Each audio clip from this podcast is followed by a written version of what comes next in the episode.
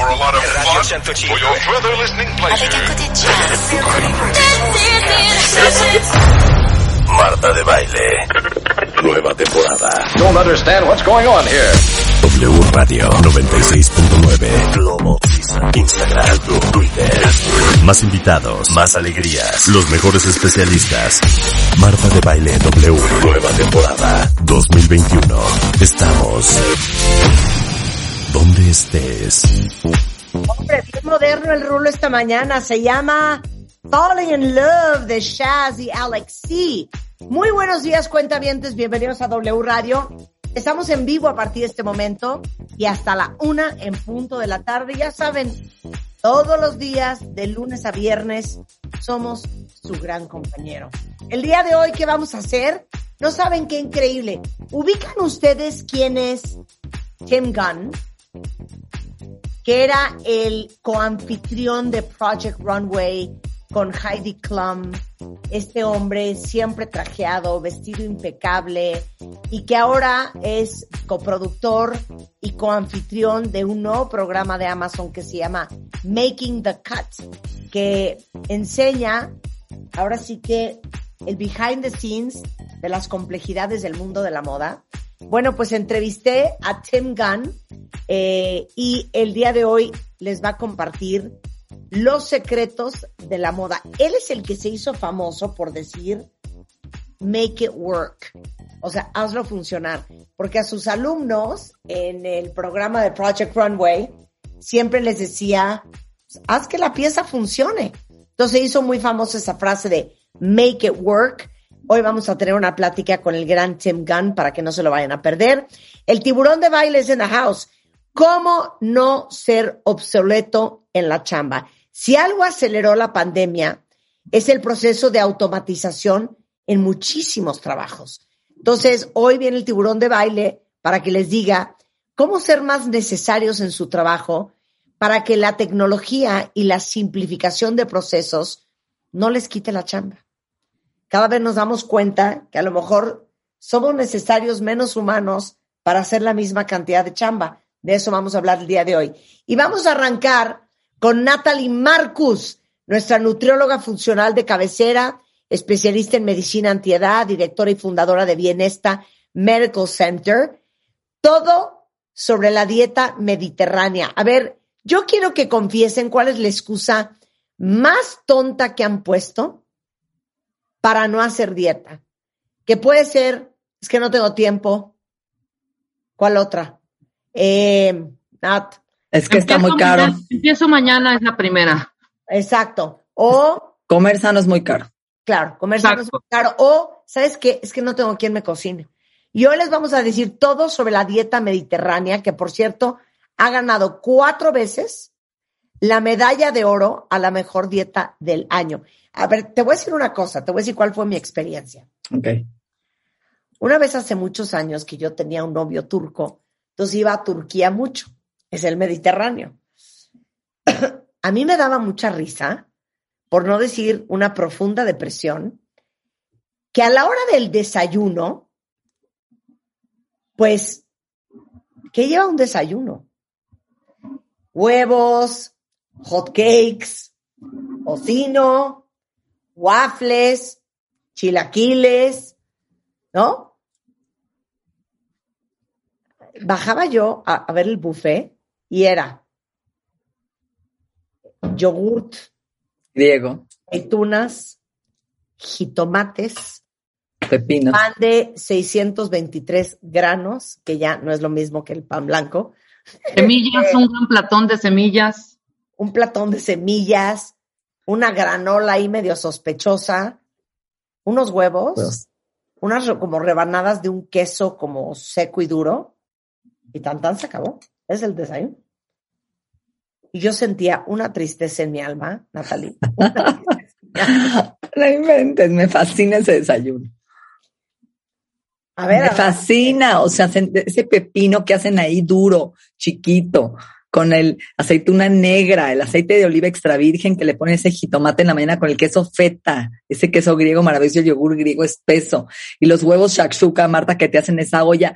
¿no? La has probado con chiles y, y pimiento y especies, delicioso. Bueno, a mí me fascina. Entonces, imagínate que en 1960 dijeron, a ver, ¿por qué los países de Italia, de Grecia, principalmente, tienen mucho menos índice de enfermedades cardiovasculares, mucho más longevidad y mucho menos depresión y enfermedades, además, ¿no? Como cáncer, enfermedades degenerativas, comparado con todos los países de Europa del Norte y con Estados Unidos. Y se dieron cuenta que era por su estilo de vida. Por eso la dieta mediterránea ganó el premio, porque no es una dieta, es un estilo de vida y por eso me encanta.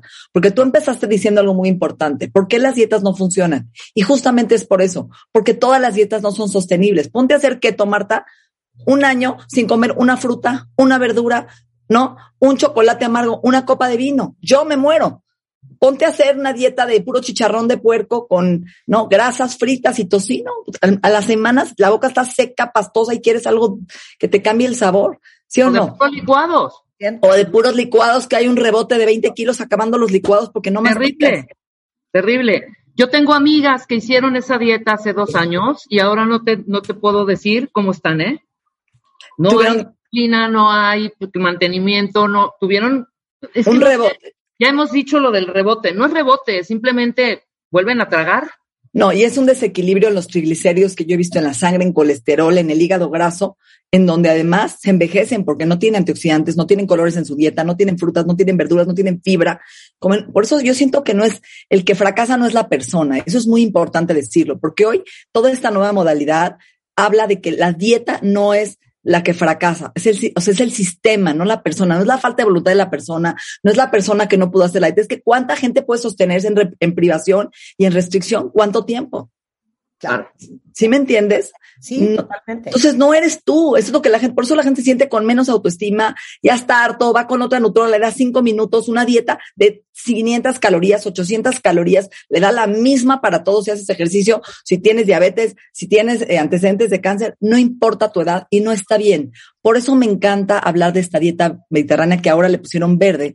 ¿Por qué? Porque la puedes sostener toda tu vida. No hay, no hay límite de calorías, no hay límite de, de restricción de nada, Marta. No tienes que preocuparte por cantidad. Puedes comer ilimitado todas las frutas, no te limita ninguna, no te limita ninguna verdura, no te limita este proteína, obviamente te dice que bajes carne roja, sí, y carne grasosa y que comas carne magra, pollo, pavo, sobre todo cordero, que es lo que comen en Europa, en estos países, que es súper sano, pescados silvestres, que ahorita vamos a hablar qué se puede y qué no, pero realmente es una dieta, pues chocolate amargo, que a mí me fascina, pues vino tinto una copa diario, o sea, ¿qué más quieres? Granos buenos. Entonces es una dieta que arregla la microbiota, te sana, te, te previene muchísimas enfermedades que hoy ninguna dieta lo hace.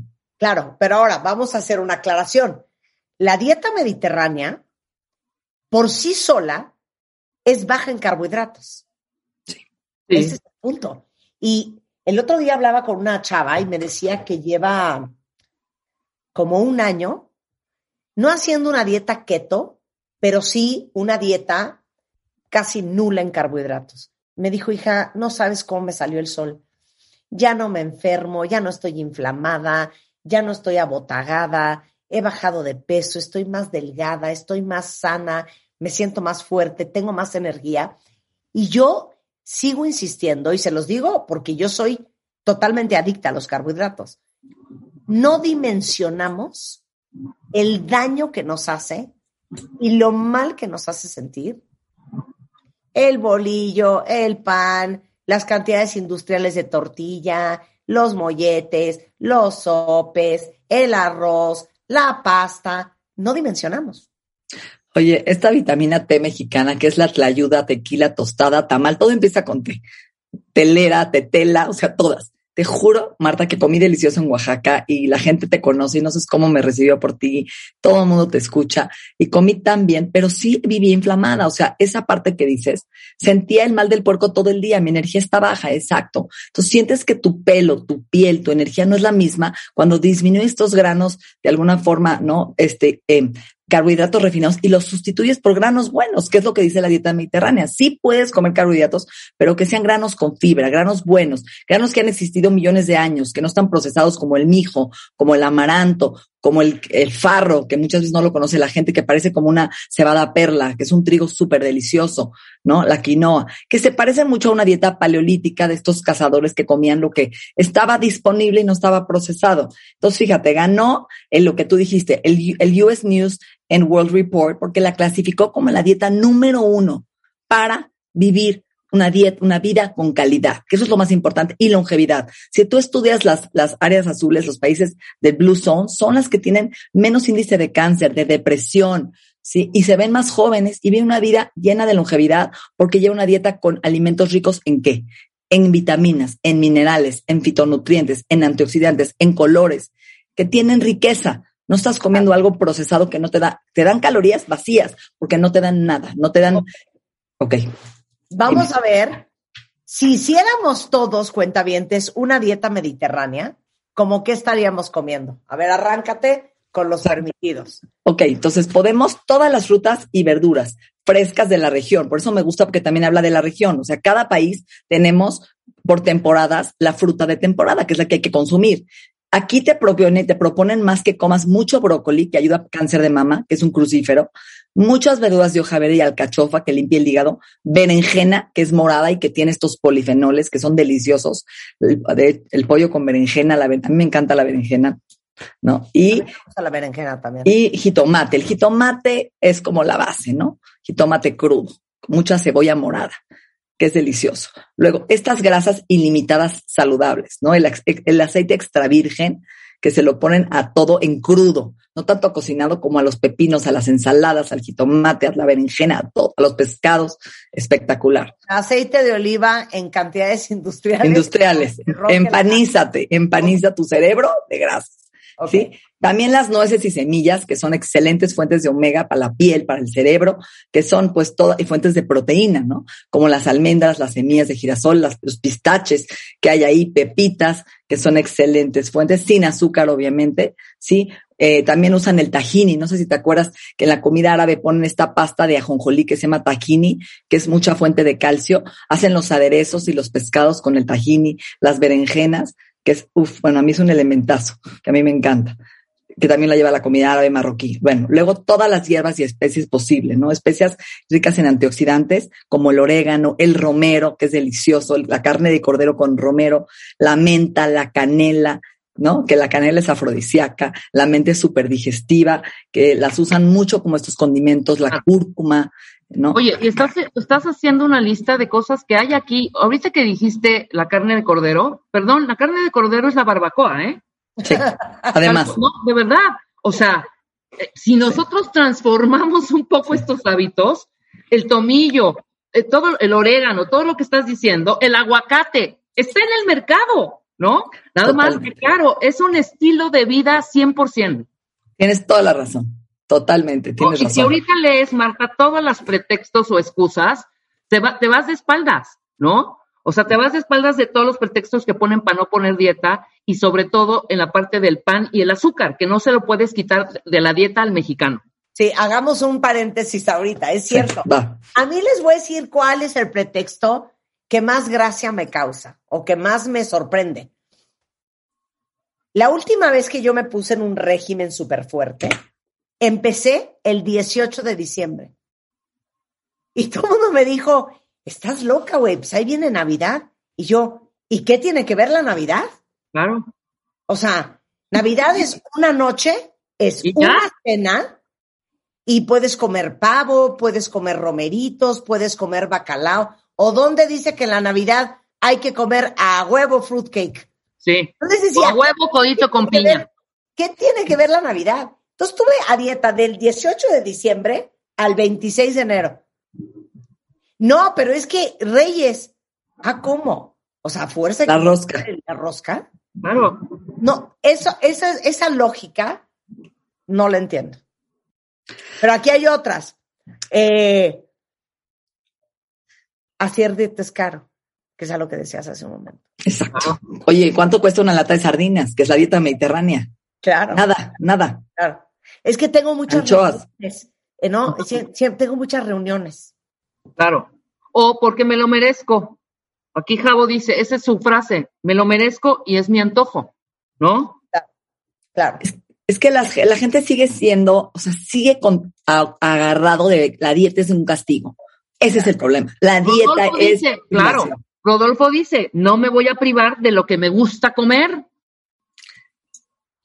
Y ese es el punto, que no es una privación. Si tú siempre piensas, hoy empiezo, mañana acabo, hoy la rompo, mañana empiezo, me pongo, me pongo en enero, sigues en una mentalidad de dieta, de restricción. Si tú cambias ese chip por un estilo de vida en donde te vas a dar tus antojitos el sábado, el domingo, en una reunión, el fin de semana, pero tú regresas a un programa de vida que es una salud antiinflamatoria, una salud que te va a prevenir millones de enfermedades, que te va a dar vitalidad y energía, vas a vivir feliz, porque no lo vas a ver como un castigo o una dieta, lo vas a ver como lo mejo- la mejor gasolina de tu vida. Mira el pretexto de Mónica, es peligroso quitar el azúcar de repente así nomás. ¿Me Imagínate. podría desmayar? Imagínate. Ve esas excusas, es que de verdad solitos nos boicoteamos. No, no sean payasos. Ok, a ver, entonces seguimos. Ya hablamos de lo permitido, faltan unos puntos. Mariscos, mariscos todos, Marta. Grasas saludables, especialmente el aceite de oliva, nueces y semillas, Semillas, hierbas, especias, mariscos. mariscos, todos, ilimitado, ¿ok? Y se recomienda principalmente comer salmón, que tú lo sabes, dos o tres veces por semana. El salmón salvaje, que tú siempre lo dices, el silvestre que la, que Raquel Welch, ¿no? Y estas mujeres que tienen la piel Claro. impactante, ¿no? Claro, Que, yo ahorita estoy cenando So- dos veces por semana salmón en la noche. Muy bien. No creas que estoy contenta, ¿eh? Pero te lo voy a preparar rico, No Amanita. creas que estoy contenta. Bueno, o sea, ¿qué les digo yo? Es tal pesadilla el cuento de la comida. Se gasta un dineral, invierte uno una cantidad de tiempo cocinando la fregadera, te vas a los restaurantes a pagar fortunas. Imagínense qué increíble que nos conectáramos como un chupón en la vena y que ya, como, como estación de gasolina, ya te, te metieran nutrientes, vitaminas, minerales, se acabó la babosada. Perdiste, o sea, ahorraste tiempo, dinero y esfuerzo. O sea, es Mira. increíble la cantidad de tiempo que perdemos en el cuento la No, comida. Marta, me voy a pelear contigo. Me comí la mejor sopa de mi vida, escucha en México. Se llama sopa de piedra. Yo no la había probado. Yo no sé si tú la has probado, Rebe. Es No. una sopa que había en Puerto Escondido, escucha. Es una cazuela con una piedra caliente, así, piedra como del temazcal, con la cabeza de pescado, el pescado espectacular, con camarones y e- epazote, jitomate, cebolla, un caldillo que te lo comías y cada cuchara era un manjar. Te lo juro que tomaría un avión ahorita y me iría por esa sopa. O sea, es una sopa mediterránea. Qué Claro. cosa Sí. tan buena. Claro, como la famosa bouillabaisse de Mira, Francia. El escritor solitario les manda decir, yo soy de Oaxaca y perdí más de 60 kilos. No hay, bravo, no hay- bravo, bravo. Ok, entonces seguimos, mariscos, ¿qué más? Ok, legumbres, deliciosas, sopa de lenteja, sopa de frijol, de alubia, de haba, ensalada de haba con cebollita morada y jitomate y aceite de oliva, todas las legumbres maravillosas mediterráneas de la dieta que a mí me fascinan. Claro. Bueno, granos integrales. Aquí hablamos de granos con poca cantidad, no están prohibidos, pero como bien lo dijiste, estamos tratando de reducir estos granos al mínimo y consumir granos que crecen del suelo no procesados. Por ejemplo, el mijo, que es una especie de trigo, primer mano del trigo, el amaranto, el farro, que es una delicia. No sé si lo conocen, se parece como la cebada perla, es un trigo. En el mercado Una locura. Quinoa, que se puede comer, espelta, que es un primo hermano del trigo también, y todos estos cereales que vengan realmente, ¿no? Como el tabule que hacen delicioso. Ahora, dicen aquí, a ver, Marta, es que entiende, el salario mínimo no alcanza para esa dieta. ¿De qué Mentira.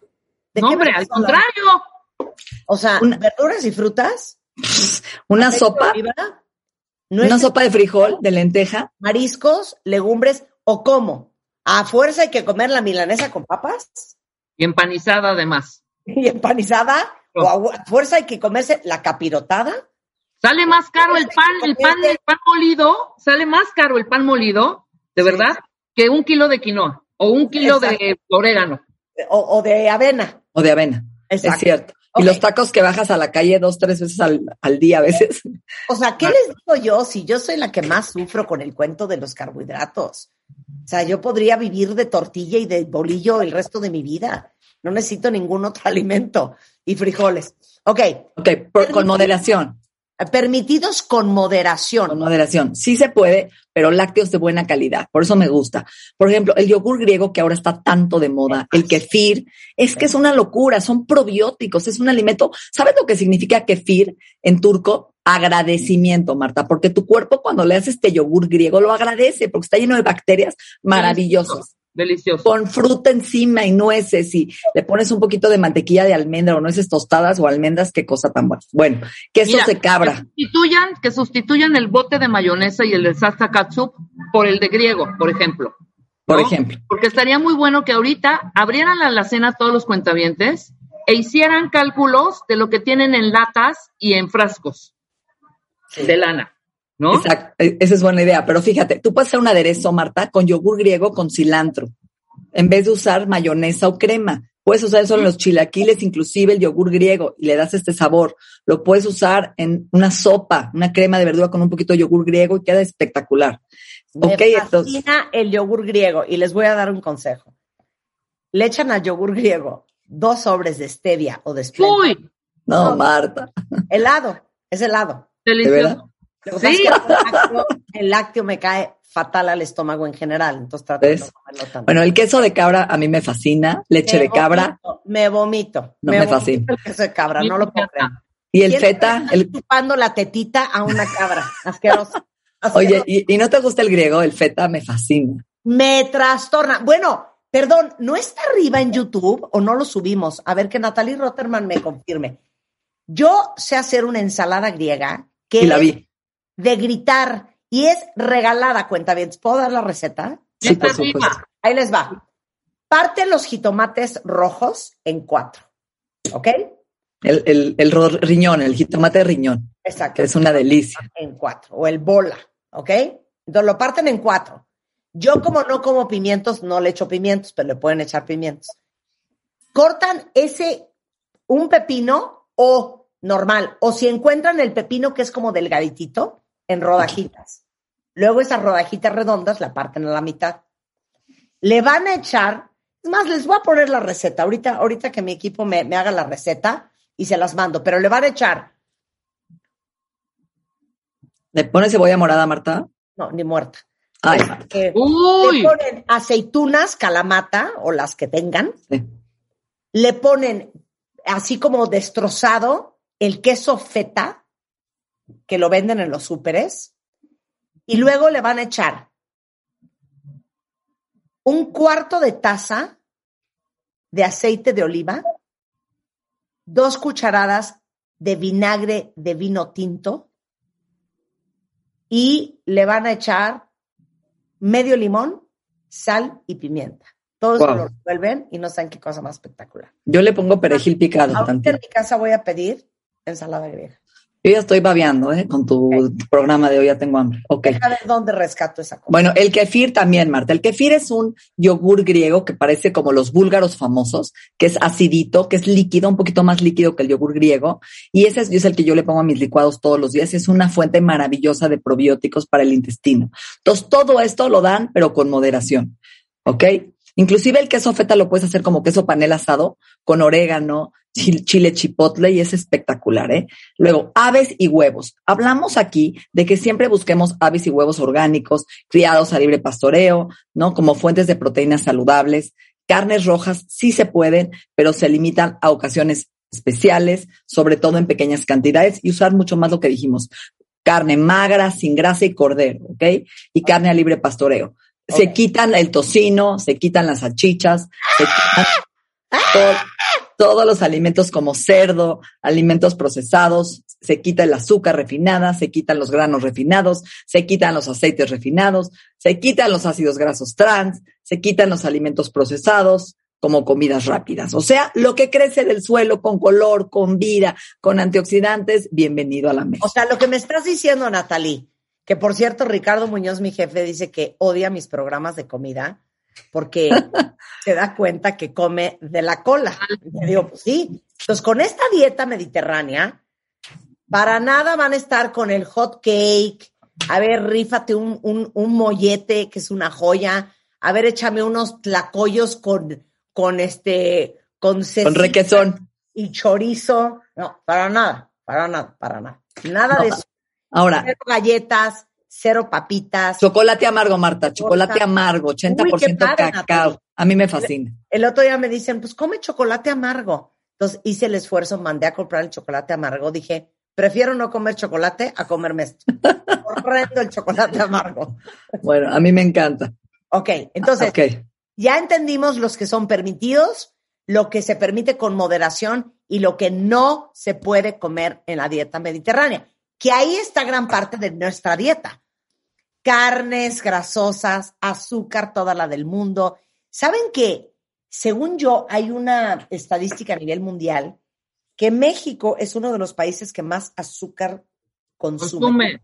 Sobre todo por el refresco, Marta. Que- Ajá, y que Monterrey es el- la ciudad que más refrescos consume per cápita. Eh, aceites refinados, ¿cómo nos encanta freír? Porque, a ver, yo se los voy a aceptar. Una milanesa empanizada, frita en aceite, bien dorada, con limón y sal, es que no lo puedo creer. Es la cosa más divina que hay. Que hay. No puedo, no puedo. Ay, Marta, pero a ver, procesados, que es todo lo que venden en el Oxxo. Y en la exacto. Ok. Ahora, incluye hacer ejercicio 45 a 60 minutos de aeróbico 3 a 4 veces por semana, como entrenamiento de fuerza a la semana, por lo menos 5 días a la semana, la dieta mediterránea que ha ganado todos los premios del UNESCO, que tiene la dieta de longevidad del mundo, que es un estilo de vida, te dice, por favor, ahora vamos a cambiarla por la dieta verde mediterránea. ¿Qué es la dieta verde mediterránea? Oye lo que incluye. Incluye té verde 2 a 4 tazas al día. ¿Por qué? Pues porque la cultura oriental que tú has visto, los japoneses, los chinos que toman té verde, han comprobado que es un antioxidante poderosísimo contra Alzheimer, contra cáncer. ¿Sí? Entonces, el té verde está rico en polifenoles, estos antioxidantes, este escudo protector que nos previene de enfermedades y envejecimiento. Luego, incluye una cosa nueva que se llama mancay. Mancay es una proteína de plantas como una lenteja de agua, como una alga, que es sustituto de carne, que tiene mucha vitamina B12, hierro, principalmente y minerales. Entonces, lo que están haciendo es que si no quieres cenar, te hagas una proteína en la noche vegana, hecha de este mancay, que es verde, que es rico en, en muchos nutrientes, para dejar de comer tanta carne y que además te ayuda a contribuir a hacer una dieta que estamos ayudando al mundo, ¿no? A producir menos metanol con la carne, a usar menos agua, ¿no? A usar menos eh, eh, procesamiento de agricultura y contribuir al, medio ambiente. Entonces, esta es la, esta es la, la nueva como modificación. Té verde, esta alga nueva o una proteína vegana en la noche, es fácil cenar eso, la verdad, no te cuesta nada de trabajo, ¿sí? Y meter lo que te digo, el requesón, las nueces, el tajín, el aceite de oliva extra virgen, tomar agua, mucho pescado y este, y limitar postres. Postres, agárrate tu yogur griego, ponle un poquito de fruta, nueces, es riquísimo, la verdad. El otro día me dice, pero es que, pero es que si quieres algo dulce, pues cómete una gelatina. Me van a decir, pues chinga tu madre. Pues es que mira, o sea, si lo haces, cómete una gelatina. O sea, ¿ustedes creen que la gelatina da ilusión? No, no, no. A ver, te voy a decir mi menú, Marta, que te hice. A ver, a ver si te da. ¿Ah? Ok, desayuno. Venga. Una taza de yogur griego con mango picado, ¿sí? Y nueces, más un huevo duro con una salsa de jitomate y una taza de té verde con canela. ¿Qué a tal? ver, sustitúyele el huevo duro, porque ahí no va a haber manera. Me hablas, Okay. voy a meter un huevo duro. Ok, entonces una taza de yogur griego con mango, nueces y un pepino. ¿Pepino no te gusta pepino con jitomate? Me fascina. Ok, pepino, jitomate con, cilantrito, aceite de oliva, limón y tu té verde con canela. Perfecto. Bueno, no, bien. yo te voy a decir más bien, yo te voy a decir Ok, va. qué comí ayer. A ver, Ahorita que estoy en un régimen cañón desde hace dos semanas. va. Desayuné un huevo, queso panela asado, zanahorias, calabacitas y espárragos. Fíjate qué alegría. A media mañana comí jícama. A la hora de la comida comí sopa de espárrago, Beli. comí carne, comí verduras, o sea, ya sabes, calabacitas, igual Sí, lo mismo. sí, sí. Y luego en la noche cené bresaola con arúgula y jitomate cherry y tomo durante el día té verde. Está mejor mi menú, está mejor No mi menú, No Marta. sé si el lácteo en la noche. No lo sé. No, está mejor mi menú. en la noche. Oye mi menú y te juro que está Ah, no, mejor. perdón, y sí, bresaola, pensé que... Bresaola, no, bresaola. Bresaola. Pero comiste mucha carne, Marta, porque carne comiste a mediodía y bresaola es carne en Lo la que pasa es noche. que estoy entrenando dos horas diarias, entonces necesito proteína. Pero proteína mediterránea. Ve, oye mi menú, a ver si te gusta más. A ver, chécate. Entonces, en la mañana tu yogur griego con mango, almendras al lado, un huevo duro con una salsa de jitomate deliciosa, tu té verde con canela. A media mañana, tu té verde con canela y te puedes comer una manzana con limón y tajino, chilito. Comida, un filete de pescado al horno con aceite de oliva, alcaparras y aceitunas calamata con tu ensalada verde y una porción de coliflor con requesón encima al horno. En la tarde unas almendras con tu taza de té verde y en la noche tu licuado de proteína con nueces, con tu fruta y tu té verde. ¿Qué tal? ¿Te oye bien, no? Rebe, Perfecto, o sea, perfecto. Es más, hasta ya, ya puedes dormir. ¿Qué necesidad de dormir con taquicardia? Se los digo Exacto. de verdad. No es necesario dormir con taquicardia, ¿eh? Les voy a decir una cosa ya neta, neta, neta. El otro día en mi casa me hicieron unos rollitos de pavo rellenos de queso con una salsa de jitomate encima. ¿Ves? va bueno. Le dije a Ana, ¿qué payasada es esta? ¿Y cómo supo? ¿Y a qué, y qué supo? ¡Rico! Asqueroso, güey. Asqueroso. No, yo sé que yo tengo un serio problema con la comida, pero vamos a hacer una pausa. Los beneficios de la dieta mediterránea y cómo se pone en práctica. Regresando con Natalie Marcos, no se vayan. Desde México hasta Argentina, desde España hasta Colombia, desde Los Ángeles hasta Nueva York, los mejores especialistas de todo el mundo para hacerte la vida más fácil. No te pierdas los mejores contenidos en nuestro podcast en martadebaile.com. Estamos de regreso en W Radio en una peleadera aquí con Natalie Marcos, nuestra nutrióloga funcional, hablando de la dieta mediterránea.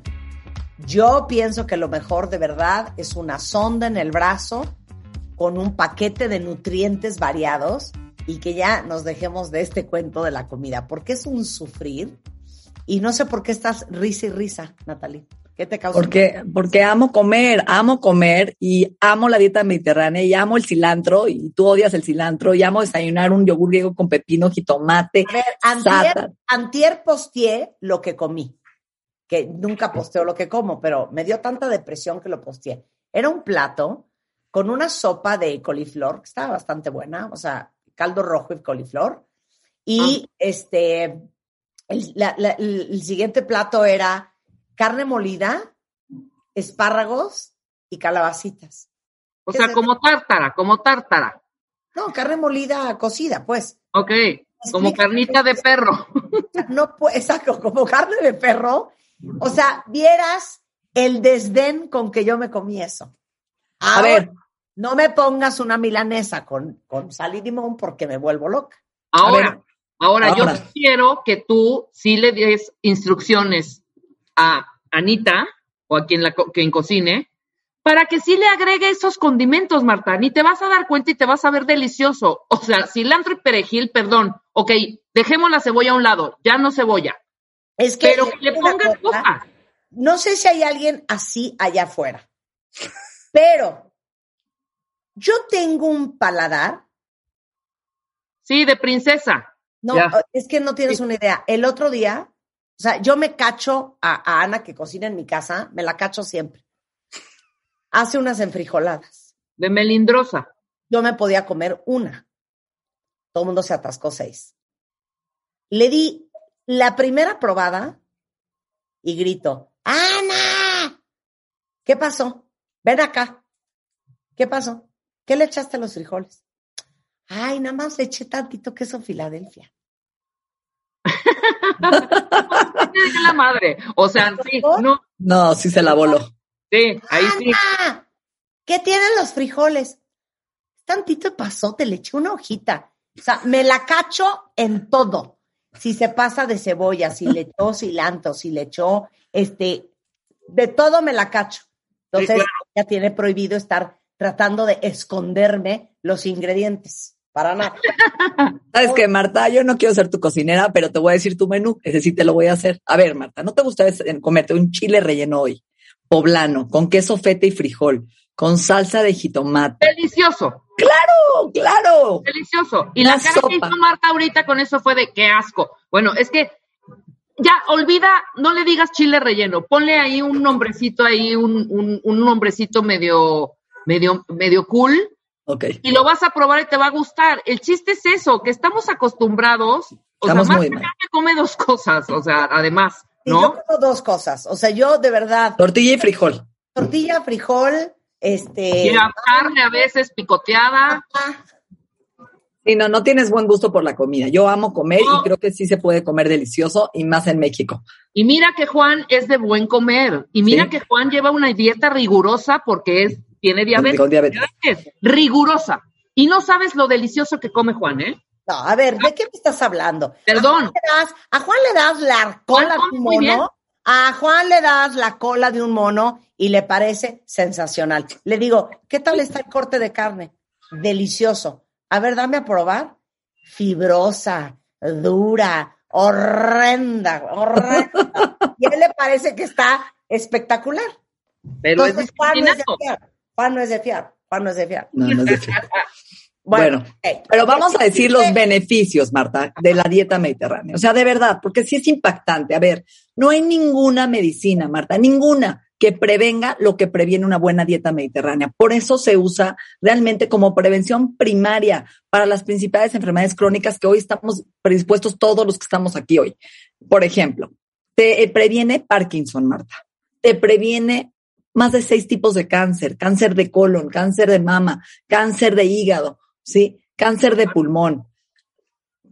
Además, te previene depresión, importantísimo. Previene Alzheimer, ¿sí?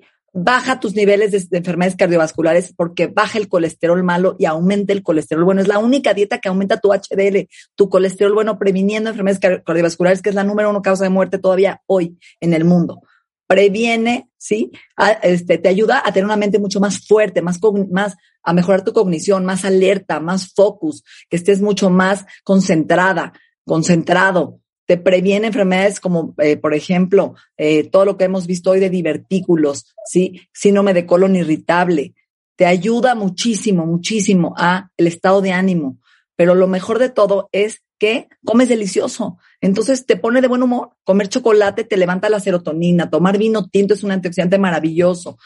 Sí, tiene buena fibra para la microbiota, mejora tu salud digestiva. O sea, podríamos hablar horas y horas de los beneficios porque además duermes tan bien con esta dieta que te lo juro que duermes un sueño profundo y reparador. Entonces, no te la quiero vender, quiero que la vivan, porque realmente no es estar a dieta, que eso es lo más bonito, porque la palabra dieta ya está obsoleto, la gente está harto de oír, ahora tengo que hacer una dieta, ahora cuál está de moda, hola cuál funciona, cuál estás haciendo tú, comadre. Y cada quien va diciendo la dieta que duró tres días y la rompió porque no es sostenible y porque está harto de vivir en restricción. Y creo que eso es lo bonito, que puedes ir a una cena, puedes viajar, puedes hacerlo donde estés sin sentirte limitado, porque comes de todo delicioso. Ok. Vamos a dejarnos de babosadas. Si todos le bajáramos cañón al azúcar, a los, a los carbohidratos y a las grasas saturadas, Ya. otro, otro gallo cantaría. Oh, bueno, de, pro- de, de entrada bajaríamos 20 mil este, escaños y dejaríamos de ser los más obesos del mundo. Sobre De todo, entrada. Sobre todo, Marta, estás atacando la raíz de todas las enfermedades, que es la inflamación. Claro. ¿Quién no vive inflamado hoy? ¿Quién no se levanta y tú lo dices abotagado de los ojos, hinchado de las manos, que no le entran los anillos? ¿Quién no se puede, amanece como, yo le digo como Cinderella y se duerme como Fiona, porque la panza la tiene totalmente inflamada de todo lo que va metiendo en el día. Entonces, esta dieta no te inflamas, te desinflamas, te, te dejan de doler las articulaciones. Oye, ¿Sí o no, Marta? Natalie, pobre, con mil entusiasmo para exponer. Sí, me estás matando hoy. Y Marta echándola para abajo. Ya no sé cómo, yo te voy a robar, te voy a venir a mi casa, te voy a hacer de comer y para cambiar tu opinión. Eso es lo que voy a hacer. No, a ver, estoy totalmente de acuerdo. Me fascinan las verduras y las frutas, me desquicio de la felicidad. Aceite de oliva me encanta. Las nueces y las semillas me trastornan. Hierbas y especias me parecen un poco innecesarias. Mariscos, 100%. Rífame unas patas de cangrejo y me las trago. Ahora, Barbacoa, barbacoa, masita. no Pide barbacoa. sardinas, hija, o una lata de atún. Legumbres, me vuelvo loca los frijoles, los garbanzos, las habas, las lentejas, me, me trastorna. Granos integrales, 100%. Ahora, estoy de acuerdo con la dieta mediterránea, no crean que estoy perreando aquí. a Té verde, té verde te falta. Té verde, mira, ¿qué es esto que tengo aquí? Bravo, Marta, Estoy bien. tomando té verde, ya no estoy tomando té negro. Muy bien. este, porque me da mucha acidez. Entonces, nada más quiero decirles una cosa y sean sinceros. Estoy harta de que Natalie me mienta en mi cara. ¿Qué te miento? ¿Quién de ustedes ve una ensalada enfrente y se muere de la felicidad? No, pues no. Ninguna conversación interesante empieza con nos echamos unos apios mientras platicamos y el chisme. No, nadie. Nadie.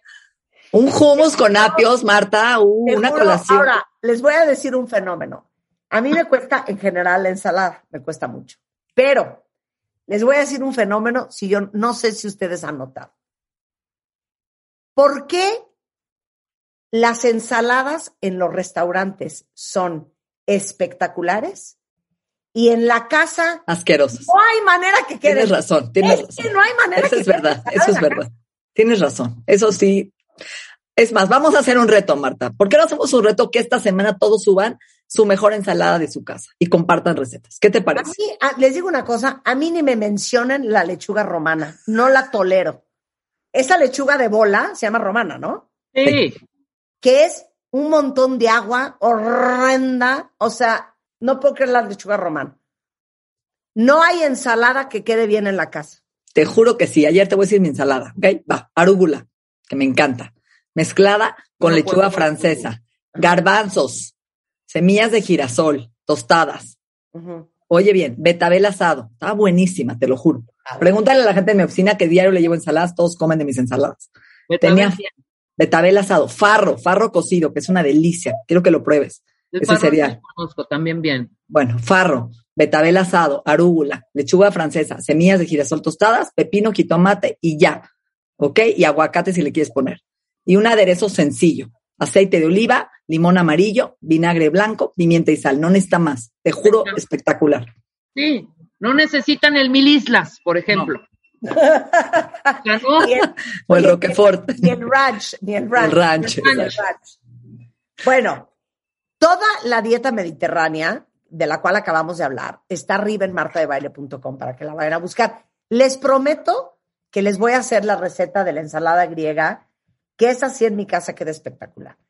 Pero si ustedes quieren darle la vuelta a la forma en que comen, a eso se dedica Natalie Marcos. Es una nutrióloga funcional. Espero que sean mejores pacientes que Marta y los pueda convencer.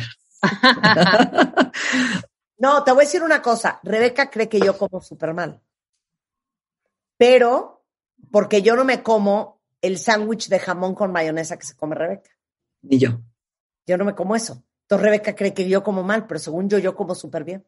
Ahora sí, ahora ya en un régimen, pero antes era picoteada de picoteadas de picoteadas y unos niveles de estrés impresionantes de mucha carga de chamba y todo este rollo y picoteada y picoteada, ¿sabes? Y al final, en su casa, viendo tele, ah, como no, unos molletes. No, bueno, Con chorizo. exacto. Eso sí es comida, Chihuahua. Oye, dicen aquí, ¿qué, qué, ¿cuál es el mejor aceite de oliva? Dice Angel. Cualquiera que sea extra virgen. Cualquier. Hay muy buenos españoles y hay muy buenos italianos. Claro. Inclusive el Ibarra, Ibarra extra virgen. Ese es Hay barato. uno nuevo, Marta, hay uno nuevo, Marta, mexicano, que se llama El Cielo, que es de, de Ensenada, barato y buenísimo. Pruébelo y no te quede el sabor ese fuerte del aceite de oliva que te impregna la boca, porque el Ibarra es un poco más fuerte, Rebe, y De te cambia el sabor de la comida. Prueben El Cielo, te juro que está buenísimo. Sensacional. Ya estamos. Oye, bueno, mi queridísima Natalie Marcus, ¿dónde te encuentran? Eh, Bienesta, 52 59 14 14. Y en el Instituto de Salud Funcional Mente Cuerpo, donde capacitamos médicos, coaches, nutriólogos para que aprendan. A, hay diplomados y cursos para poder cambiar sus hábitos y aprender a comer, a vivir bien, antiedad, hormonas, etcétera. Sensacional. Muchísimas Gracias, ¿eh? Les mando un beso. Y perdón, sí amo la dieta mediterránea, no se confundan. Bueno, no se confundan. Bien. Lo del pescado es la parte que está complicada. ya sé, ya sé. Te quiero, Natalie. Con esto hacemos una pausa. Regresando del corte, eh, vamos a hablar con el tiburón de baile. ¿Cómo no ser obsoleto en la chamba? Al regresar, no se vayan. Chamba, pareja, hijos, dinero, salud y los mejores especialistas de México y el mundo para ayudarte a convertirte en tu mejor versión. Escucha el podcast en martadebaile.com. 11.06 de la mañana en W Radio. Ahora que estábamos hablando con Natalie Marcus de la comida, de la salud. Como ya les hemos dicho muchas veces, nuestras células son la base de que existamos. O sea, la salud de las células afecta a la salud de absolutamente todo nuestro cuerpo. Así que cuando ustedes escuchen este estrés degenerativo, ahora sí que estamos hablando de un tema celular. El día de hoy invité a Raimundo Santa Marta. Eh, él está en la industria farmacéutica y después de un severo problema inmunológico, decidió investigar los bioactivos nutracéuticos. Fíjense la palabra, nutracéuticos. O sea, nutracéuticos significando qué, Raimundo. Buenos días, Marta. Gusto en saludarte a ti y a toda tu audiencia. Igualmente. Nutracéutico, nutrición farmacéutica con eh, alcances terapéuticos. Eso realmente es lo que significa nutracéutico. Es, una, es el mecanismo de fabricación de nutrientes bajo las condiciones farmacológicas farmacéuticas. Oye, explícales a todos rápidamente clases de anatomía de regeneración celular. ¿Qué es? Vamos a ver. La regeneración celular es un proceso biológico que se produce de forma natural a través de las células madres que se reproducen diariamente. Cuando se está inmunológicamente bien, estas cumplen su cometido y se regeneran saludable y rápido. Así se suplantan las que diariamente mueren como consecuencia de un proceso también natural llamado apoptosis, que es la muerte celular programada de cada célula que tenemos en el organismo. Eh, Marta, este proceso se hace interiormente en el organismo y lo podemos apreciar extensa y fácilmente de forma muy visual en el crecimiento del cabello, las uñas, eh, también en los procesos de cicatrización. Eso es regeneración celular obvia, ¿no? Exacto, sí, ahí, lo observas inmediatamente, las uñas, el cabello, en los procesos de cicatrización de las heridas que se recuperan rápidamente, se cierran y no quedan tanto queloides. Eso, todo eso forma parte de la regeneración celular en la, en la apreciación visual. Claro, ahora, yo sé que nuestras células se regeneran todo el tiempo, pero por ejemplo, si durante estos procesos de regeneración que están sucediendo constantemente en el cuerpo, yo como fatal, duermo fatal, estoy topada de trabajo, eh, me echo unos buenos tequilas. ¿Qué impacto tiene nuestro estilo de vida y las decisiones que tomamos mientras que las células están tratando de regenerarse? Sí, fíjate que las células tienen un proceso de regeneración que difieren en tiempo. Por ejemplo, tú tienes el caso de la piel, que es el, órgano más grande que tenemos en el cuerpo, y se regenera entre 3 y 28 días. El hígado tarda de 3 a 6 meses. Incluso partiendo de la base de algunas personas que tienen extirpación de una parte del hígado y queda la masa eh, hepática en un 25%, aún así el hígado tiene la capacidad de regenerarse totalmente. Eh, de modo tal de que eh, es muy importante el tema de los cuidados que hay que tener para la regeneración de, todos estos tejidos. En el caso, en, el caso que me indica de cuando se toma un poco de alcohol, se sale de los lineamientos de hábitos de vida, por supuesto que va a haber regeneración de todas las células, pero se van a regenerar de forma lenta y en una condición menor de salud y de fortaleza. ¿Por qué? Porque debemos de tener en cuenta que las células madre nuevas asumen en la replicación la misma condición de las de que se van a reemplazar. De modo que si se reemplaza una célula enferma o débil, la que se regenera vendrá con esa misma debilidad y así seguirá el curso de morir y regenerarse una y otra vez con más debilidad y en muchos de los casos enferma. Este es el proceso propio de envejecimiento, Marta. Eh, ahí es donde vemos la muerte celular. Claro, entonces, como suplemento, si tengo un estilo de vida bastante malo eh, y nutro y estimulo esta regeneración eh, celular que tiene que tomar eh, toda la vida igualmente. Fíjate, a través de las células es el mecanismo por medio del cual el cuerpo recibe los nutrientes procedentes de la alimentación, lo que es el llamado proceso metabólico o comúnmente llamado la digestión. Es como normalmente lo llamamos. Si las células no están sanas y debidamente desintoxicadas, este proceso de distribución de los nutrientes no se hace adecuadamente, conllevando a déficit nutricional. Y ojo, que no son los alimentarios, ya que puedes estar bien alimentado y mal nutrido. Esto pasa mucho con la obesidad, o sea, una alimentación copiosa, pero no una buena nutrición. Eh, sí. La importancia de tener las células desintoxicadas garantiza el metabolismo y la absorción de todos los nutrientes de la alimentación. De modo que esta es la mejor forma de estimular la regeneración a través de la nutrición, que es esencial para los ciclos de vida celular. Ahora, eh, Marta, dime tú, ¿cómo, que, ¿cómo te manejas tú en este sentido? ¿Qué haces para mantener una regeneración sana? Yo te voy a decir una cosa. Yo desde que aprendí el tema del glutatión, y específicamente del glutatión y del zinc, pues me echo mi glutadose todos los días religiosamente, porque a veces no comes bien, vivimos en ciudades muy contaminadas, pero pues ahora sí que a la célula le da idéntico qué estás haciendo tú. Ella tiene que seguir funcionando. Y entonces es tu chamba si no te vas a meter cantidades industriales de brócoli, comida súper sana, pescados, descansar, dormir bien, no estar estresado, pues por lo menos métanse un glutadose. Explícales a todos qué es el glutadose. Efectivamente, acabas de dar la respuesta de cómo te ves, cómo te sientes, cómo actúas, cómo accionas, el brillo de tu piel y la lucidez mental. Eso delatan buenos hábitos de vida. Esos son los principales síntomas de una buena salud celular. O sea, tus células están regenerándose muy bien y te pronostico que vas a vivir 122 años de edad, que es la cual, sí, que es la edad a la cual estamos molecularmente predispuestos a vivir. El producto que consumes es el mismo que yo consumo cada mañana sin falta durante los últimos cuatro años y que he recomendado en todas mis charlas, los congresos médicos y, y en todo momento que puedo, pues recomiendo el glutadose como el mejor elemento para la desintoxicación y aseguramiento de, una buena regeneración celular. Ok, tiene glutatión, acerola y zinc. Explica qué hacen.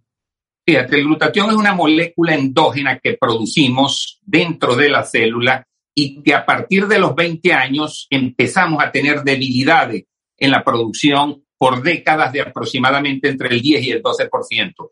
Esto conlleva que al tener 40 años de edad, al haber alcanzado los 40 años de edad, tenemos ya una deficiencia aproximadamente de un 27% de esta molécula, de esta sustancia que es la llamada en la comunidad científica internacional como el antioxidante maestro.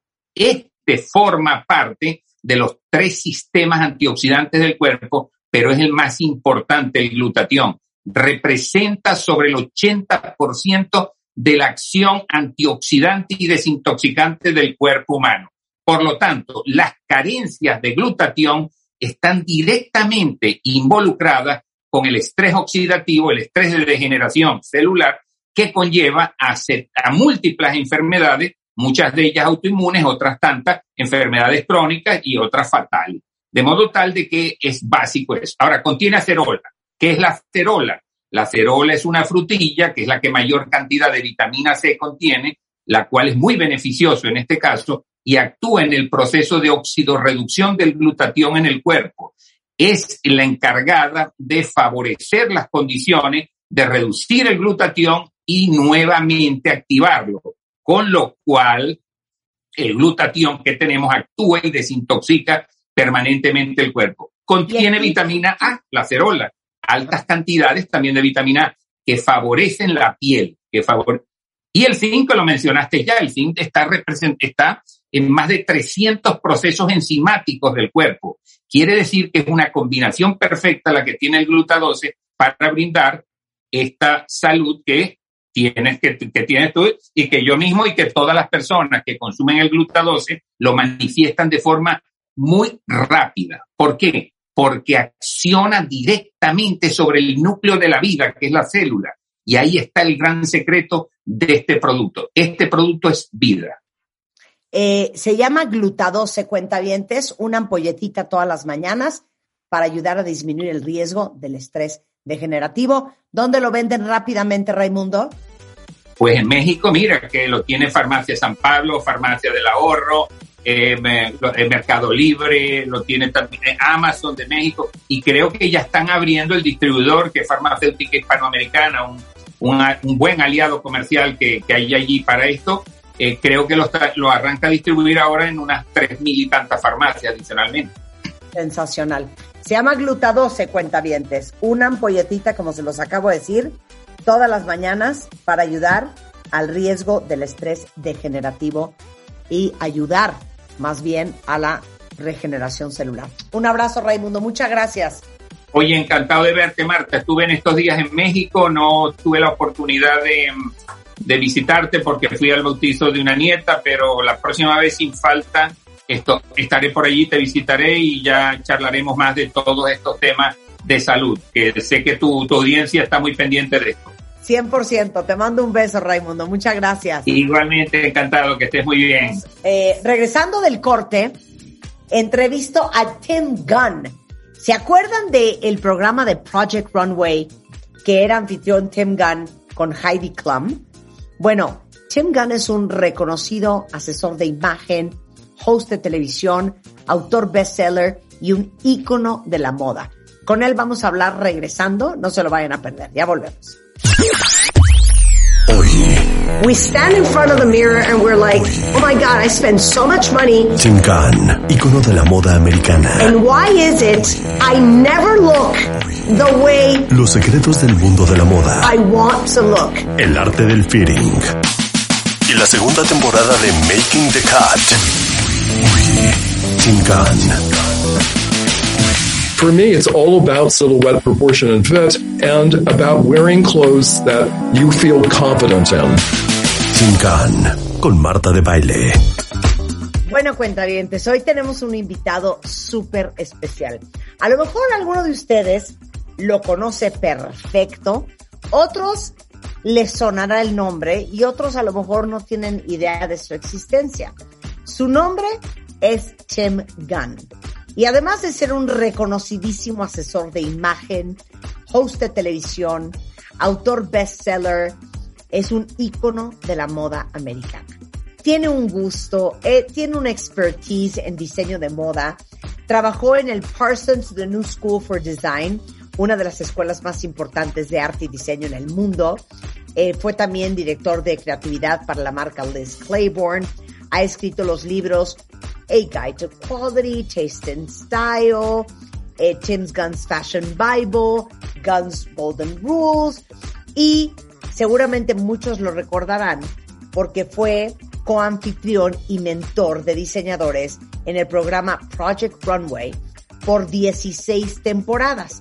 Bueno, pues ahora, desde el 2018, Tim Gunn, junto con Heidi Klum, iniciaron una nueva aventura en la serie de Amazon, Making the Cut.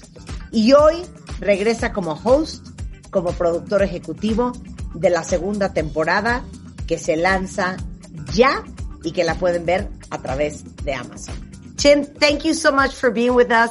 It is absolutely fantastic talking to you. Uh, Martha, listen, thank you. And it's an honor to be able to, to speak with you. Thank you. And, and all of your, all of your view, viewers and listeners. Uh, absolutely. So I, I, I, don't know where to start with you. Um, cause there's so many things I want to talk about. But first of all, what is amazing about, you know, Project Runway when we had that and now making the cut is that most definitely it took out that veil and that mystery out of how fashion is made and what the fashion world is like, wouldn't you say? Oh, absolutely. And Martha, I have to tell you, when, when Project Runway premiered in 2004, the fashion industry in, in the, the uh, U.S. was very um, divided in, in its perception of the show. Um, the journalists, the fashion editors, um, in particular, had nothing but disdain for it. They hated it because they liked that veil of mystery. They liked that, that glamour. They thought that this is what this, this should all be about. But the designers loved the show because they could say to their family, watch this show. You'll understand better what it is that I do. And it doesn't look glamorous. It's dirty. It's gritty. It's daunting. And unless you love it, don't do it at all. So we're very proud of that. And with making the cut, we're extremely proud to introduce uh, even a more realistic um, view of the fashion industry, which is it can't just be about a pretty dress. It's really about branding. Um, and how do you become the next great global brand? So for Heidi and for me, making the cut is really a dream. Bueno, después de saludarlo, mi primera pregunta iba muy enfocada a que después del éxito que tuvo en su momento y que tuvo 16 temporadas, Project Runway, y ahora con Making the Cut, la verdad es que estos dos programas sí como que le quitaron ese velo, ese misterio que había de lo poco conocida que era el behind the scenes en la industria de la moda. Y me dice totalmente, y déjame decirte, Marta, que cuando se estrenó Project Runway en el 2004, la industria de la moda estaba muy dividida en cómo percibían el show. Los periodistas y los editores de moda no tenían más que un profundo desprecio por el show, porque pues a ellos les gustaba que hubiera tanto misterio y tanto glamour y pensaban que así era como debía de ser. Pero por el otro lado, los diseñadores amaron el show porque le podían decir hasta sus familias que vieran el show para entender mucho mejor lo que hacían y a lo que se dedicaban y que no es tan glamuroso y que es sucio, es difícil y es muchísimo trabajo y que si no lo amas ni te dediques a él. Y estamos pues muy orgullosos por lo que logró Project Runway. Y ahora con Making the Cut estamos trayendo una visión incluso más realista aún de lo que es la industria de la moda que es que no solo se trata de un vestido bonito, eh, se trata del branding, de cómo te conviertes en la siguiente gran marca global. Así es que Heidi y yo, eh, ahora sí que lo vemos como un sueño, making the cuts. And let me tell you something. Um, so I'm an entrepreneur. I come from a country where entrepreneurship is so important because it's part of our emerging economy. And um, and in Mexico, you know, fashion has had its tremendous struggles. And it's very difficult for a lot of fashion designers that come from Mexico and in general, Latin America. I mean, we have amazing cases of success like Joana Ortiz and many others. Um, but it's, but it's a struggle. And what I love about making the cut is that it shows the entrepreneurship side of fashion. It's not only making, you know, a brand in a small store in a small town but how do you go global um, in such a global uh, world? And when there's so many opportunities of making something, whatever it is you do, no matter if you're in fashion or not, how do you build a brand that is global? Yes, it's it's a it's a very serious and profound question. And I have to say, with making the cut, we could not have executed this without the power and strength and creative abilities of Amazon. Um, I mean, they, they, are the most superb partner and the only partner anyone could possibly consider. And when, when you think about the designers who are on making the cut now, season two, the fact that the winning look from each assignment, from each fashion show is shoppable on Amazon in that moment. I mean, how incredible is that? Just abstractly, but in particular for that designer, because they're receiving profits from that, from those sales as well. Of course, of course.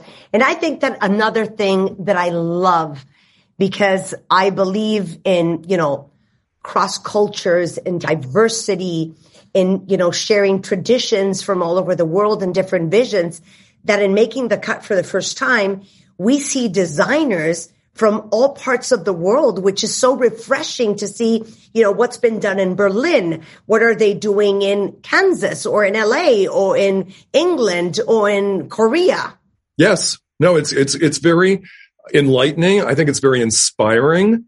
Um, and it's, it's very real world. This, this is the world we're, we're living in now. It's not one that's, um, that, that has little isolated pockets that just, exist for themselves. It, it's about this broad reach um, and, and about um, sharing this information. I, I, I'll repeat, I find it to be very inspiring. Bueno, le digo que como emprendedora y viniendo de un país en donde el emprendedurismo es tan importante por ser parte de la economía emergente y en México especialmente, la moda ha tenido sus luchas tremendas y creo que estarán de acuerdo todos los diseñadores mexicanos que podrán estarme escuchando.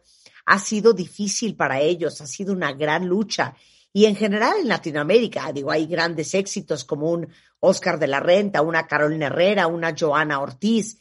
Pero lo que a mí me encanta de Making the Cut, le explico a Tim, es que muestra el lado emprendedor de la moda.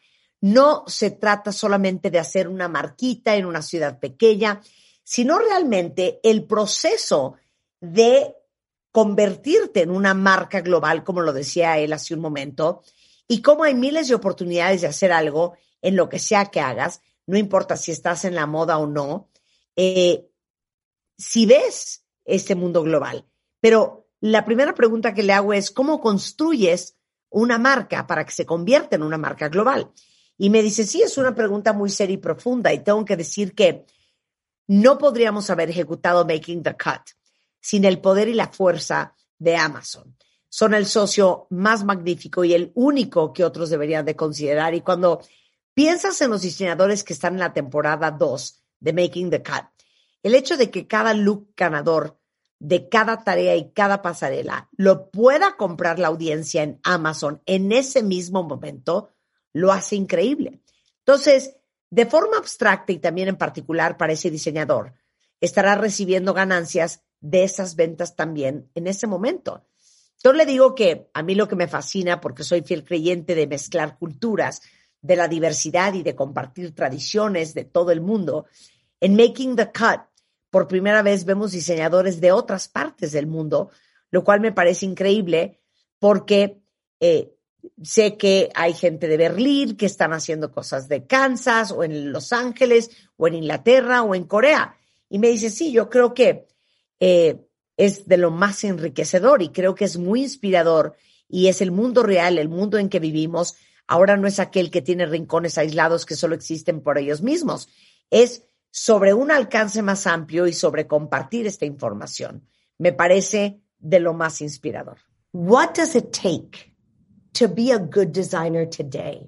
I love fashion. I consume fashion nonstop. It is such a competitive market. There's oh, yeah, so yeah. many brands out there. And you have like the huge big players and the happy mediums and, and the very small emerging brands. How can you compete in such a competitive world? There are many factors that figure into this. I, mean, I think the most important is that as a designer, you need a point of view. You need to, you need your work to differentiate you from everybody else. Which and that so not easy. It's no, none of this is easy. So that, that is essential. Um, you need to have a larger vision about a brand, about what goes into wh- where do you put that beautiful dress um, in terms of of, of uh, a, a, brand or, or lifestyle brand um, how does it fit in with other aspects of your, of your, vision and if you don't have that vision you need to cultivate that vision you need to have a, a wonderful marketing plan, a, a, a business plan, um, that, and of course they'll be linked. And you need to ask yourself, all right, I'm in a retail environment or I'm online. What are the other brands that are around me? Um, then you have to throw into that an unconditional passion for doing this. You, you have to just love it so profoundly that you can't imagine living without it. And then you also have to throw in a tremendous dose of resilience. If, if obstacles are thrown in your, in your path, if metaphorically people are toppling you over, you need to bounce right back or else you, you don't belong in this industry. As, as, as, as you've said so beautifully, it's so incredibly competitive. If you don't have the wherewithal to withstand yeah. uh, the obstacles and, and to um, be able to share your vision, it's not for you. It just isn't. If you're not willing to make it work. yes, make it work. We all need to. make it work no matter what. Bueno, estoy pensando en que probablemente muchos de ustedes allá afuera eh, puedan ser diseñadores y que a lo mejor están pensando, según Tim Gunn, ¿qué se necesitaría para ser un buen diseñador? Por ejemplo, yo amo la moda, consumo moda sin parar, es un mercado súper competitivo, hay tantas marcas allá afuera y están los de las grandes ligas, están los puntos medios y también las marcas emergentes chiquitas. ¿Cómo se compite, le pregunta Tim Gunn, en un mercado tan competitivo? Dice, bueno, la verdad es que hay muchos factores que toman parte en esto. Creo que el más importante es que como diseñador necesitas un punto de vista. Necesitas que tu trabajo se diferencie del de todos los demás, cosa que no está fácil. Y me dice, no es nada fácil, pero eso es lo más esencial. Tienes que tener una visión más amplia sobre una marca y lo que esa marca conlleva.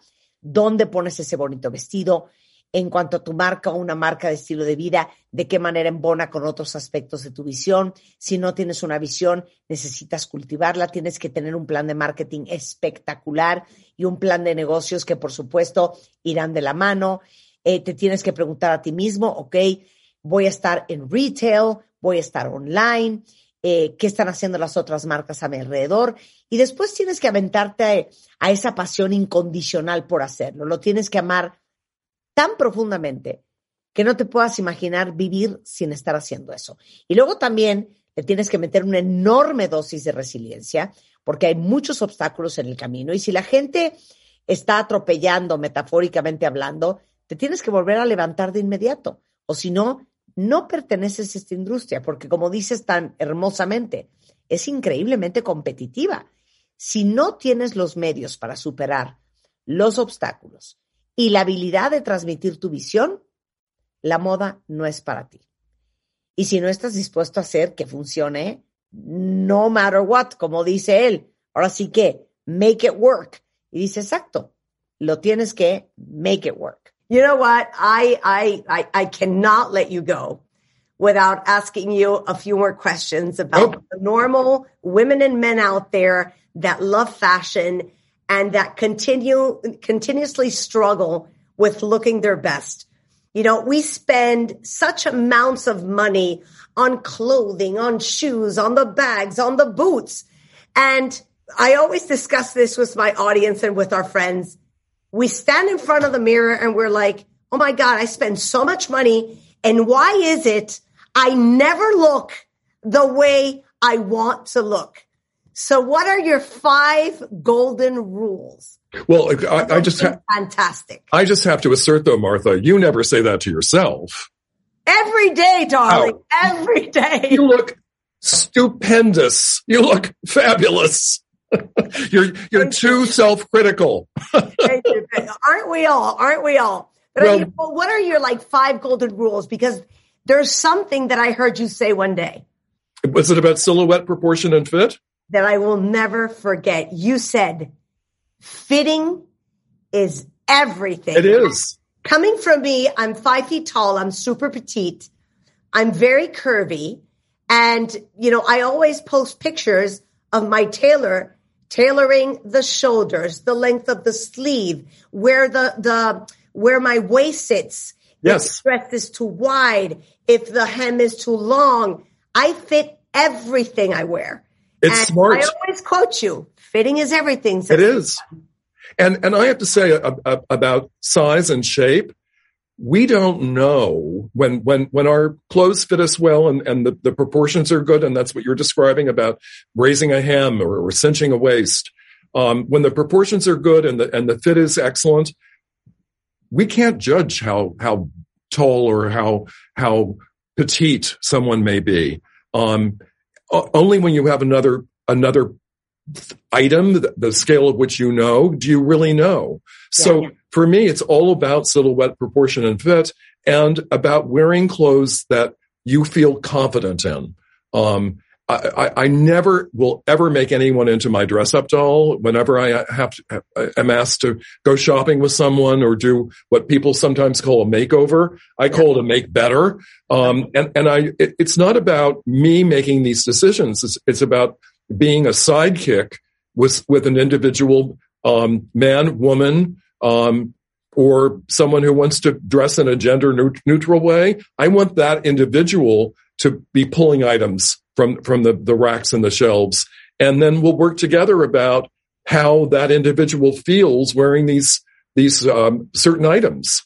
Um, it, it's, it's, well, you know, fashion is extremely personal and it's really about the semiotics of clothes. The clothes we wear send a message about how the world perceives us.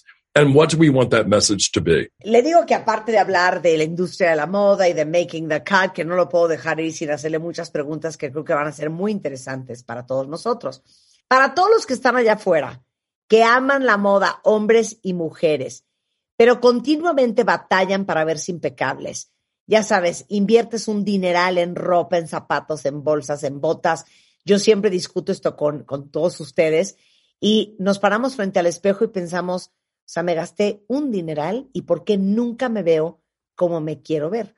Entonces le digo a Chem, ¿cuáles son las cinco reglas de oro para vernos espectaculares? Y me dice, bueno, tengo que aclarar, Marta, que no te lo dices a ti misma, ¿o sí? Porque todos los días te ves estupenda, fabulosa. Creo que eres demasiado autocrítica. Pero eh, las cinco reglas. Me dice, número uno, tienen que pensar en tres cosas silueta, proporción y ajuste, o cómo te talla. Y yo le digo que nunca se me va a olvidar cuando yo le oí decir, fitting is everything. El tallado lo es todo. Y le digo, y midiendo de mí, que mido unos 53, que soy muy chiquita, soy curvosa, siempre subo fotos de mi sastre ajustándome el hombro, el largo de las mangas, donde cae la cintura, si el vestido está muy ancho, si la bastilla está muy larga, justo absolutamente todo. Y me dice, tú muy bien, qué inteligente. Este, y me dice, sí, el tallado lo es todo, y lo tengo que decir. En cuanto a formas y tallas, no sabemos cuándo nuestra ropa nos queda bien y las proporciones son correctas.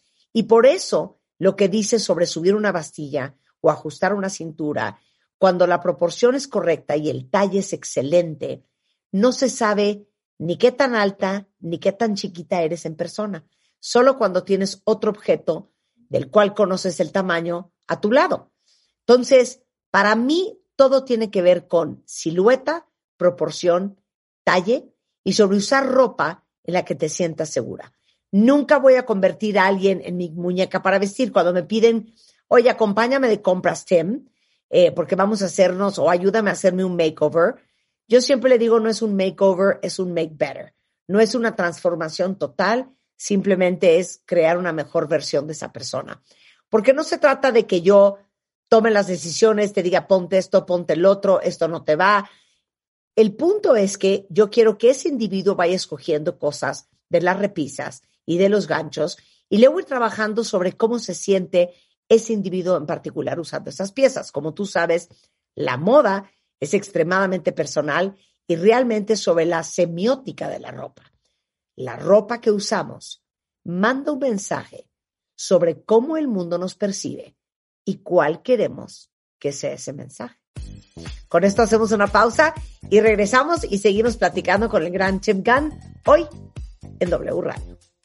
Suscríbete a Marta de Baile en YouTube. No te pierdas los de Baile Minutos, de Baile Talks y conoce más de Marta de Baile y nuestros especialistas.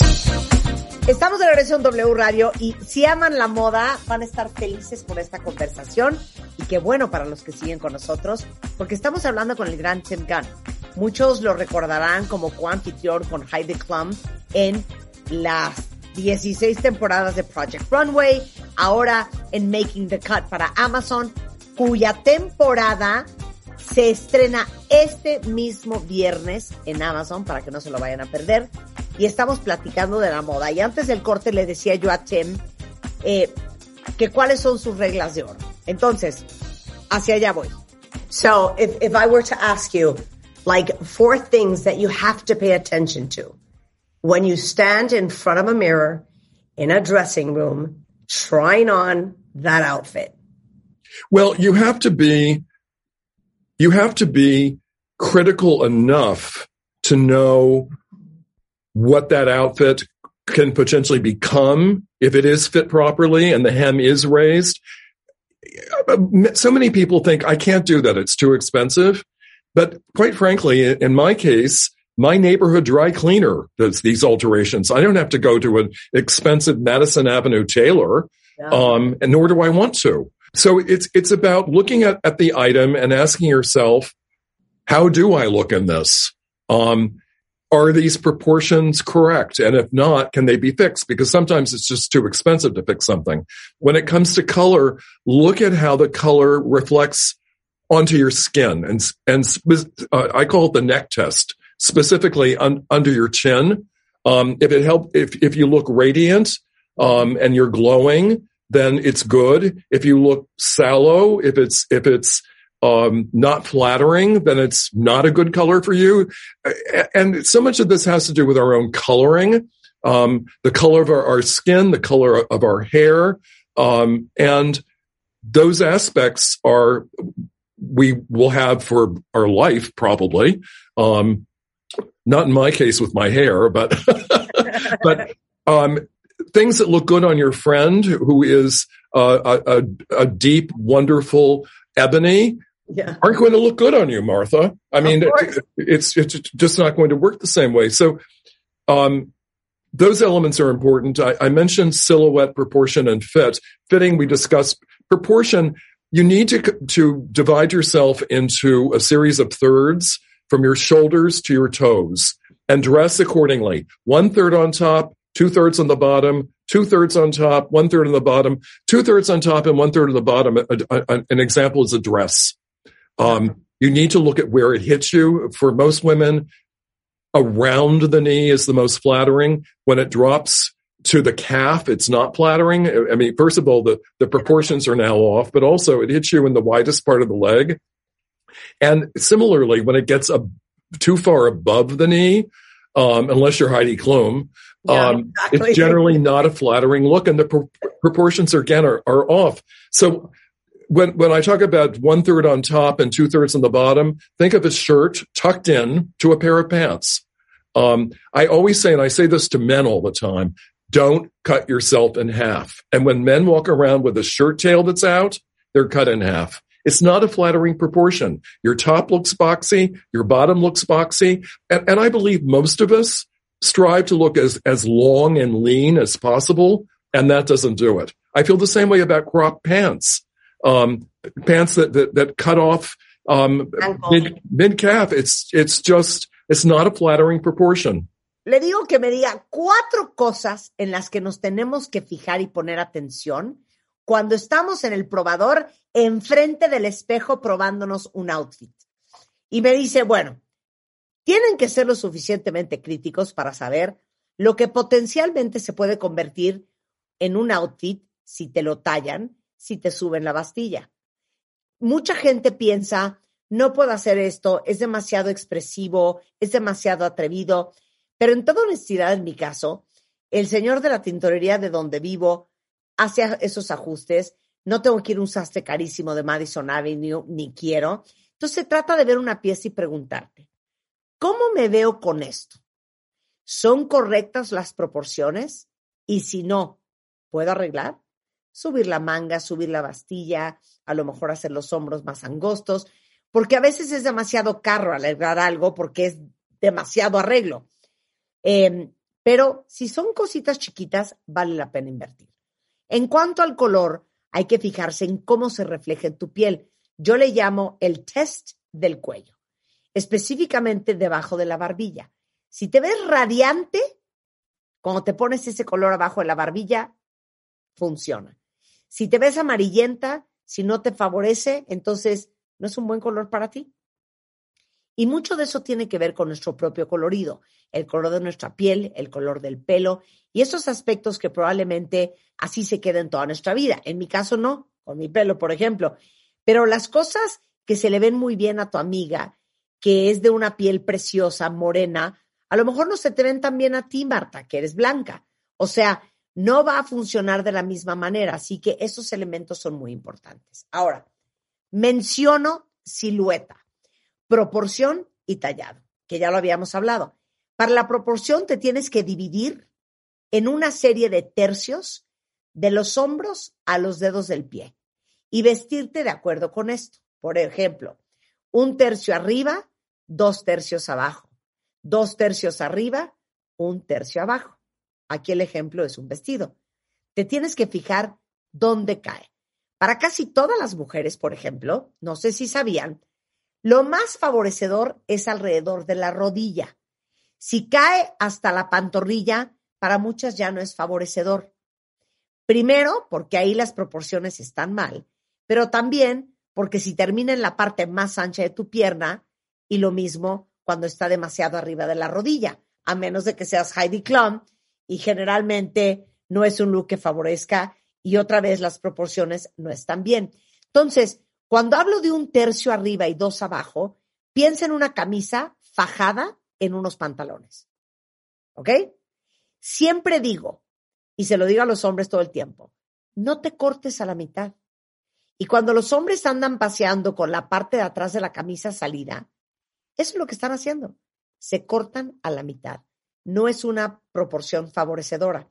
Se ven cuadrados de arriba y cuadrados de abajo. Y creo que todos nos queremos ver, obviamente, más largos, más delgados, y así no se logra. Me siento igual con los pantalones cortos que cortan justo a la mitad de la pantorrilla. Esa no es una proporción favorecedora. I also, you know, tell everybody um, when I'm talking about clothing, you know, to open your heart. I, I think that humans tend to like obsess themselves with things that that would never work for me. I could never wear that. That looks lovely on you, but I would never dare. That does not look good on me. And sometimes it's just because you haven't found that item in the proper proportion because you haven't fitted it well. You know, I'm very small and very petite.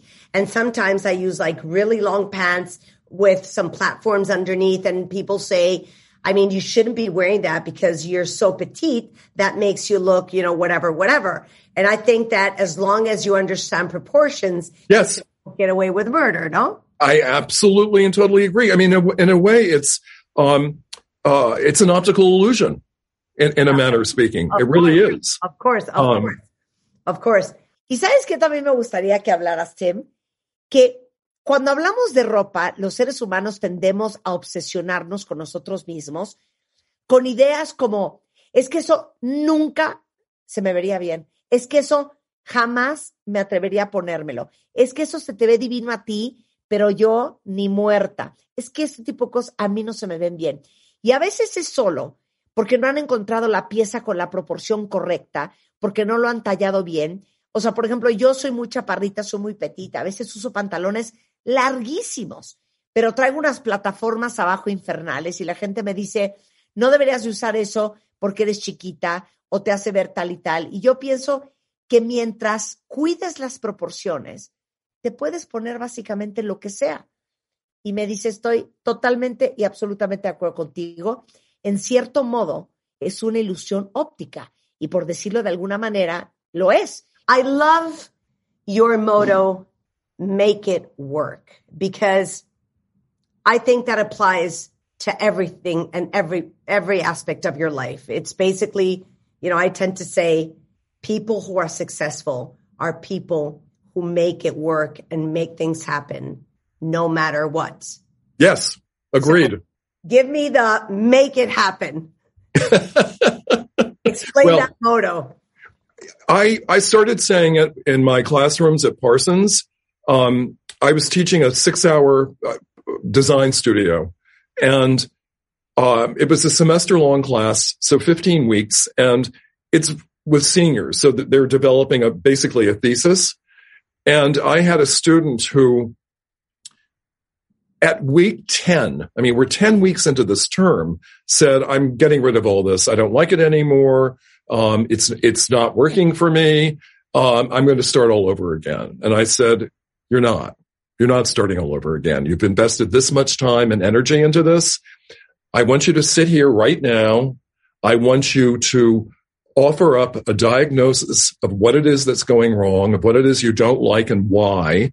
And then I want you to create a prescription for how to make it work because you will come away from this experience with a much larger body of knowledge about what you can achieve than if you just scrap it and start all over. Then, okay, it's, it's a success, but why? Because you were lucky. Um, so let's, let's look at the problem at hand and let's offer up that, that diagnosis of what's wrong and how to make it work. And then when television came along and we had these incredibly uh, constrained time limits, make it work really did become my my mantra because you, we're not going to go shopping again.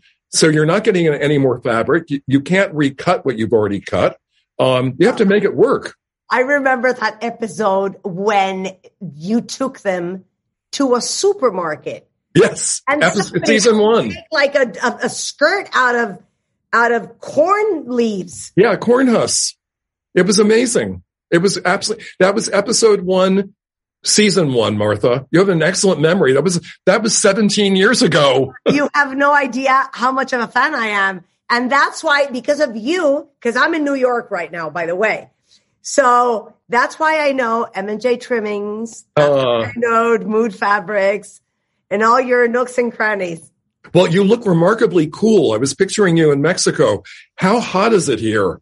You have no idea because right now, before we did the interview, um, the technical person said, I hear a hissing. Could, is that the AC? Could you turn that off? No.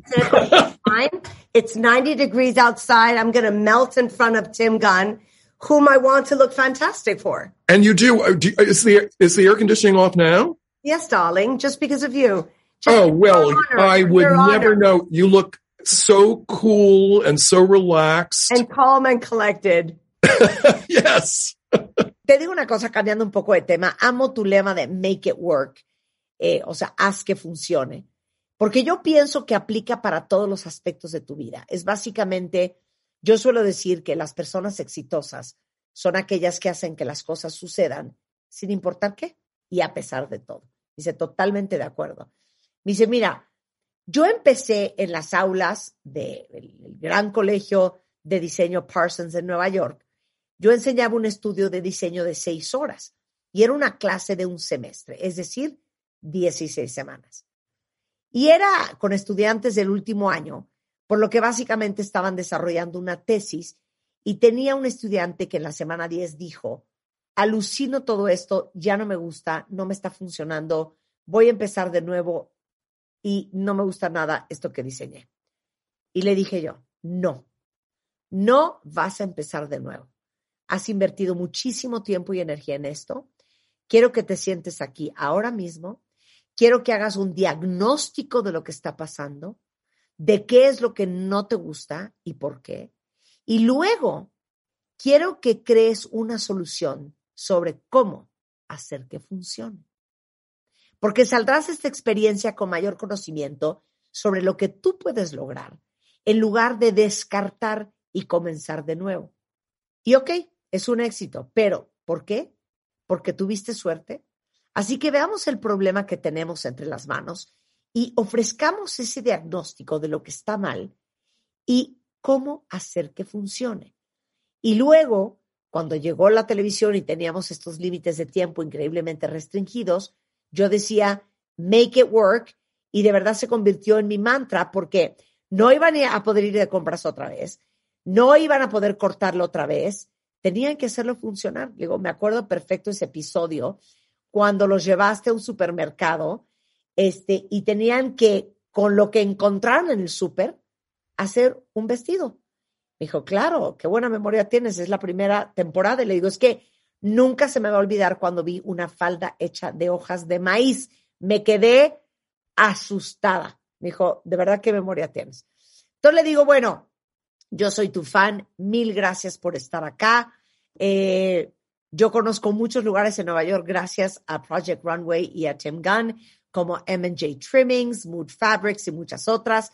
Y me dice, qué increíble, conversamos sobre el tema del calor en Nueva York, esto que el otro.